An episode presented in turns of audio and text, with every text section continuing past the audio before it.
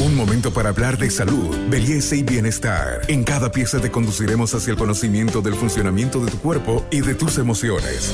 Para avanzar hacia una mejor versión de ti mismo, esta es una sana idea de Pharmacore para que te mejores. Saludos, soy el doctor Iván Rodrigo Castedo, médico especialista en enfermedades infecciosas y hoy les tengo un tema muy importante en esta pandemia COVID-19.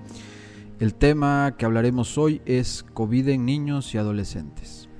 Últimamente se ha comenzado a hablar del impacto de la pandemia en niños y adolescentes, ignorados desde un inicio debido a que su gravedad siempre fue menor y las manifestaciones pueden ser diversas.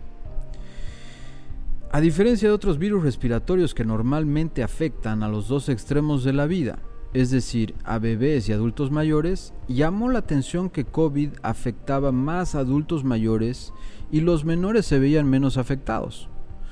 Por ejemplo, de todos los hospitalizados reportados en los Estados Unidos, solamente entre 1 y 4% del total eran niños y adolescentes, y menos de cada 3.000 muertes han sido causadas en este grupo de edad.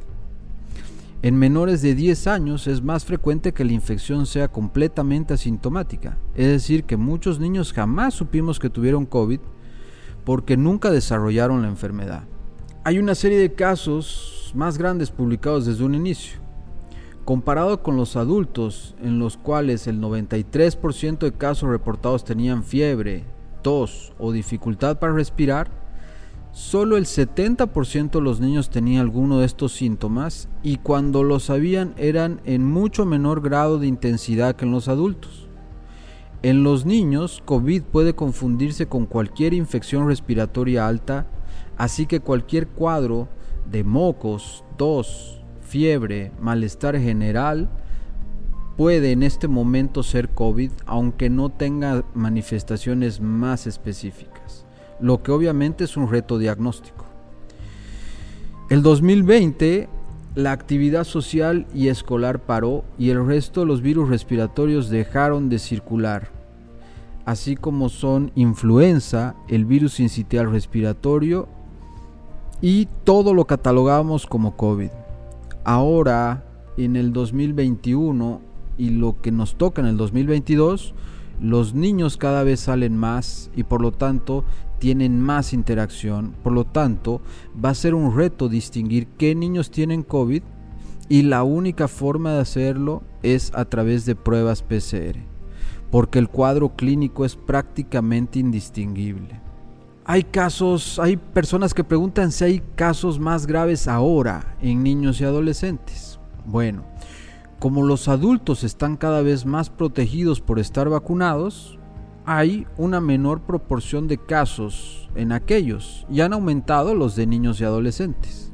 No es que la infección sea más grave, sino que más proporción de casos se están dando entre este grupo de edad, aunque la gran mayoría siguen siendo, por suerte, casos leves. En Estados Unidos solo entre el 0,1 y el 1.9% de niños con COVID se hospitalizan. Y estos son los que tienen COVID ya diagnosticado. Se ha estimado que la letalidad aún existe, aunque es extremadamente baja. 3 de cada 10.000 niños con COVID llegan a fallecer. ¿Cuáles son los factores de riesgo para que un niño con COVID vea progresar hacia una enfermedad grave o fallezca. Primero, existe mayor riesgo de fallecer entre los niños más pequeños, es decir, en menores de un año. El otro grupo de alto riesgo son adolescentes con sobrepeso, ya que se comportan biológicamente, metabólicamente como adultos y con lo cual provocan una enfermedad pulmonar más grave. Mientras que los niños de entre un año y 12 años tienen mucho menos riesgo de ponerse graves. Hay también mayor riesgo de enfermedad grave en niños con comorbilidades, por ejemplo, en niños con enfermedades cardíacas, enfermedades crónicas, metabólicas, inmunodeficiencias. Se ha visto mayor gravedad, por ejemplo, en niños con síndrome de Down, en niños con cáncer. Y mientras más enfermedades tenga, eh, al mismo tiempo, obviamente tendrá mayor riesgo. Es decir, dos comorbilidades o tres aumentarán ese riesgo. Hay también factores de riesgo sociales. Por ejemplo, un estudio en Brasil analizó un número importante de casos en el que encontraron que eh, la edad y las comorbilidades se sumaban en niños que vivían en el norte de Brasil o en niños de origen indígena en los cuales se presentaba mayor riesgo. Es decir, en este estudio se comprobaba que la pobreza y la falta de acceso a servicios de salud era un factor de riesgo muy importante. ¿Qué estrategias tenemos para identificar al niño y qué medidas podemos tomar? Si el diagnóstico de COVID en la familia es claro, se asume que el niño tiene COVID. Incluso no se hace necesaria realizar la prueba y se da eh, un tratamiento sintomático, una vigilancia y eh, un aislamiento durante esos 10 días al igual que el adulto. Si en cambio el cuadro clínico no es tan claro y no hay un nexo epidemiológico concluyente, sí podríamos solicitar la prueba COVID eh, que sigue siendo el gold estándar, es decir, solicitamos un PCR. Hay un cuadro que apareció con COVID en niños que es el cuadro infantil que más ha preocupado a pediatras y a infectólogos y es el cuadro denominado síndrome inflamatorio multisistémico. Este cuadro es el equivalente a la tormenta de citoquinas de los adultos, pero no es igual. Este podcast es una sana idea de Pharmacorp. Este síndrome se reconoció por primera vez en el Reino Unido y después en los Estados Unidos unas pocas semanas después de aumentar los casos en adultos, empezaron a detectar casos de enfermedad de Kawasaki, pero con un promedio de edad fuera de lo común. Normalmente los niños con Kawasaki en pediatría se presentaban con fiebre alta de varios días de evolución, hiperemia conjuntival, rash cutáneo y complicaciones cardíacas y se daba en lactantes y preescolares. Pero ¿qué sucedió? Que en el Reino Unido y en los Estados Unidos les llegaban niños con Kawasaki, al que llamaron después Kawasaki-like, pero con un número anormalmente alto de casos y, e incluso veían eh, niños con una edad mucho mayor a la que solía llegar. Entonces se le empezó a asociar a COVID.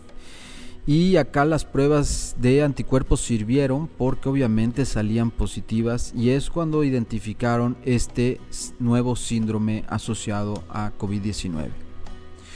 Tiene similitudes con el síndrome de shock tóxico y se ha plantado que una porción de la proteína espiga tendría la propiedad de superantígeno, causando la expansión de linfocitos y causando una inmunidad desbordada. ¿Cuáles son los síntomas? Fiebre de alto grado y difícil control. Eso es algo que los padres tienen que estar atentos en esta pandemia. Si el niño tiene fiebre y esta fiebre persiste, siempre preguntar o acudir a su pediatra. Eh, se asociaba también con síntomas abdominales que se podían confundir incluso con una apendicitis. Se presentaban náuseas, náuseas, diarrea. A veces no, los niños no presentaban ningún síntoma respiratorio a veces también había dolor de cabeza, mialgia, artralgia, rash cutáneo y conjuntivitis. También se evidenció disfunción cardiovascular con shock cardiogénico que incluso llegaron a requerir terapia intensiva. Sin embargo, la mayoría de niños que llegó a presentar este síndrome eh, va a salir adelante eh, casi sin mayor problema. El tratamiento de COVID en niños, tanto moderado, severo o agudo asintomático eh, se hace igual que en un adulto. En cambio de este síndrome inflamatorio sistémico, eh, requerimos a otros elementos como ser la inmunoglobulina intravenosa. La pregunta de por qué a los niños con COVID les va diferente que a los adultos, ¿qué pasa? ¿Qué es lo que está pasando con este sistema inmune? Hay varias hipótesis. Primero, una primera hipótesis es que habría una diferencia entre la expresión del EK2. El EK2 es el receptor mediante el cual el virus logra entrar al cuerpo de una persona Y esta hipótesis hace referencia a que eh, este sería de menor expresión en los receptores en niños y mucho menor en, incluso en menores de 10 años. Otra hipótesis habla de diferencias en cuanto a la respuesta inmune, es decir, habla sobre la inmadurez inmunológica que podría estar protegiendo a los niños en contra del desarrollo de un síndrome de distrés respiratorio como lo presentan los adultos. Otra hipótesis radica en la modificación en la respuesta inmune inicial por inmunidad cruzada contra otros coronavirus que causan catarro común, con los cuales los niños están en gran contacto constante en escuelas, es decir, existen siete coronavirus, de los cuales cuatro son coronavirus catarrales, que ya nuestro sistema inmune ha aprendido cómo combatirlos. Por lo tanto, los niños al estar en mayor contacto con estos otros coronavirus, tal vez haya generado una respuesta inmune más eficiente que los adultos que no tienen tanto contacto con estos otros coronavirus. Y hay otras hipótesis que incluso hablan de inmunidad cruzada, eh, que podría provenir de, las otras vacunas que están dentro de los programas de vacunación. Y hablando justamente de vacunas, tenemos que tomar en cuenta que los niños deben vacunarse. Sobre todo los niños que tengan comorbilidades, con enfermedades de base. Si llegan a vacunarse los niños, obviamente habrá menor riesgo de desarrollar enfermedad grave o de morir hay que tener eh, énfasis en países de escasos recursos o países que tengan una pirámide poblacional baja. ¿Qué significa esto? Países que tengan una tasa de natalidad muy alta.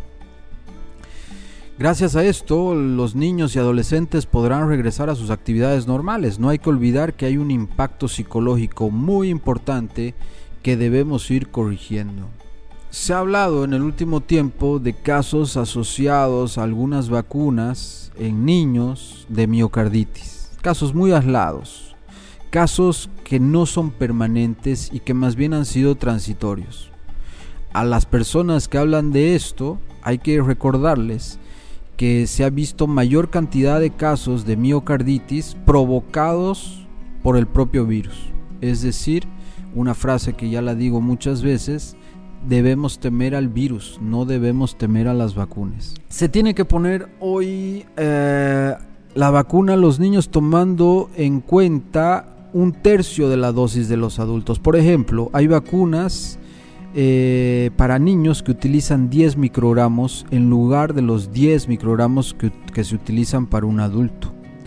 Y bueno, se discute en varios países desde qué edad vacunar aunque lo más probable es que todos tengan que vacunarse contra COVID desde los seis meses en un futuro eh, más o menos inmediato. El tema de la vuelta a clases es esencial. Nuestros países, es decir, los países latinoamericanos, son los que tuvieron las escuelas cerradas por más tiempo en el mundo. Sin embargo, en estos países, bares y discotecas estaban abiertos, es decir, no, había mucho sentido. Eh, en este tema hay que balancear los riesgos y beneficios, obviamente tratando de disminuir o aplacar estos riesgos. Por ejemplo, el virus incitial respiratorio existe y existe hace años. Y sin embargo, sabiendo que existe, igual mandamos a los niños a las escuelas, es decir, el beneficio psicológico y social que causan las escuelas y obviamente em, de educación que supone esto para el niño es enteramente superior al riesgo que pueda suponer el, infectarse con uno de estos virus. Por lo tanto, los colegios obviamente ayudan al desarrollo de los niños, sobre todo a los niños más pobres, que en esta época, sin internet, sin desayuno escolar y sin un entorno seguro, han sido los niños más afectados de la pandemia. A estos niños habrá que poner énfasis en enseñar un buen uso de la mascarilla. Esto a partir de los dos años de edad. Enseñar, enseñarles que la distancia física eh, se tiene que hacer mínimo de un metro y medio a dos. Que es esencial que su aula de su escuela esté bien ventilada. Eh, enseñarle el tema de higienes de manos, de etiqueta respiratoria. Y bueno, a los padres eh, hacerles recuerdo que hay que tener énfasis en la detección de casos y no mandar a la escuela niños que tengan síntomas. ¿no? Por lo tanto, es el tema de COVID en niños es un tema que no se ha hablado mucho y que cada vez lo empezamos a ver más debido sobre todo a la aparición de la variante Omicron. La variante Omicron no es que esté causando más casos en niños per se, sino que como hay mayor grado de infección y mm, al haber mayor grado de infección es un grupo de edad más amplio el que está siendo afectado por esta, por esta variante. Por lo tanto, parecería que está afectando más a los niños. Por lo tanto, en esta época tenemos que tener especialmente cuidado con estos pequeños y adolescentes que están en nuestras casas. Soy el doctor Castedo y me despido de todos ustedes. Hasta aquí llegamos hoy. Síguenos en nuestras redes sociales de Facebook, Instagram y en nuestra revista digital Buen Vivir. Esta es una sana idea de Farmacor.